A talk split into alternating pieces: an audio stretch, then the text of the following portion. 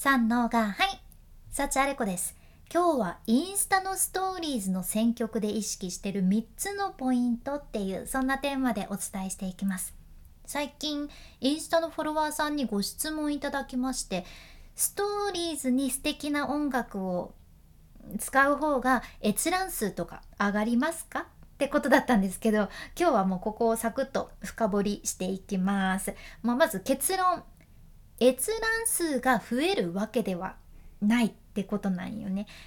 うんまあ、これが音楽系のアカウントやったらまた違うかもしれんくて例えばインスタってその DJ のアカウントやったとしてもう俺のストーリーズでマジで今の季節にぴったりな最高のナンバーお届けするぜみたいな感じやったらうんやっぱりフォロワーさんも音楽好きの人が集まっとるやろうしうん、そうなると閲覧も増えるかもしれんちゃけど普通のアカウントでストーリーズでの選曲きっかけで閲覧数が極端に増えることはないと感じています。ただ実際私はストーリーズの選曲もしっかり考えて投稿しとるんよね。なんででしょうか？これは閲覧数っていうわけではなくてフォロワーさんからのエンゲージメントこれを高めるためなんですね私も結構インスタ運用してて最初の方にあれ？って気づいたことがあったんやけど私自身が音楽好きっていうのもあっていろいろ遊びながら楽しみながら選曲をしていてでそしたらそのストーリーズの選曲に関して DM が来たりとかリアクションが来たりってあったんですよね。いや音楽って興味ない人は本当に全然気にされないとは思うんやけど本当に関係をぐっと近づけてくれるものなんですよ。まあ、例えば今聞いてくださっているあなたが本当例えばですけどめちゃくちゃヘビーメタルの音楽が好きやったとしてでそのヘビーメタルの中のもうめちゃくちゃマイナーなバンドが好きだったとしてである日私がインスタのストーリーズでそのバンドのちょっとマイナーな曲を選んでたら「え？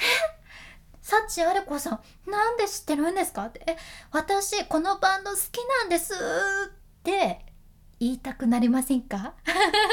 こんな感じです。私はなるんですね。私がその立場だったら、え、なんでこの人知ってるんだろう？え、私もこの曲好きなんだけどなって言って伝えたくなるんですよ。やけん音楽って本当にすごくってうん私はね自分が音楽が好きやけんこそここのインスタ運用でもめちゃくちゃ活用してるんです。で私が今回はそのストーリーズの選曲で意識してることを3つご紹介していくんやけど早速1つがね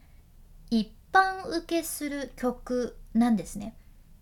意識してる1つ目は一般受けする曲もうこれはもう何でかっていうとシンプルにこの曲知ってるぞって思う人が多いですしやっぱりまんべんなく刺さる曲だからなんですよ。特にその一般受けする曲の中でも何かそのストーリーズの内容とリンクする歌詞とかがあればまたここがフックになってね反応いただきやすいと感じてますね。では2つ目2つ目がフォロワーさんの年齢層に合わせた曲ってことです。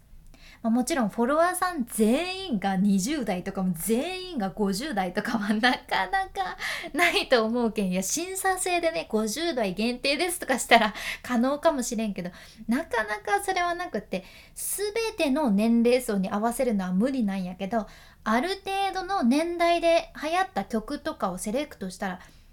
あれ？もしかしたら同世代かもしれませんとかえこの曲めっちゃ懐かしいとかあと年上の方々からはえあれこちゃんなんでこの曲知ってるのとかいや主人とたまたま今このストーリーズ見てて懐かしすぎてびっくりしましたとか本当によく DM をいただくじゃん。でこれは私も前職で音楽を勉強してきてよかったなーってもうめちゃくちゃ感じてるところなんやけど、うん、こういう使い方もありますね。うん、では最後の3つ目3つ目がニッチな曲ってことです。これはそのさっきお伝えしたヘビメタの例と同じでもうめちゃくちゃ一般受けするわけではないんだけどマイナーな曲あんまりそんなに多くの人が知らない曲っていうのをセレクトするんですよ。で例えばそういう場合そのめちゃくちゃ知られてるわけではないんだけどマイナーなアーティストのファンがいるとしますねそのファンからしたら「えー?」って「その曲知ってるとは思いませんでした」とか「自分実はこのバンドのファンなんですよ」とかそんな風にしてねちょっと信じられんかもしれんちゃけどでも本当に結構今までこういった DM をいただいてきたんですねこれ実体験なんです。うんもうそういうもんなんですよ。で私もすごく音楽が好きだから分かるって なってるんやけどうんやっぱり同じ曲を知ってる人がいたりマイナーな曲を他の人が知ってるとしたらなんか嬉しくなるっていうのあるあるじゃんね。だから時にこういうニッチな曲っていうのも選ぶと刺さる人には刺さって距離をグググっと縮めることができます。でこういう反応でどれぐらいの年齢層の方々が自分のフォロワーさんの中にいるのかっていうのも分かってくるのでおすすめですね。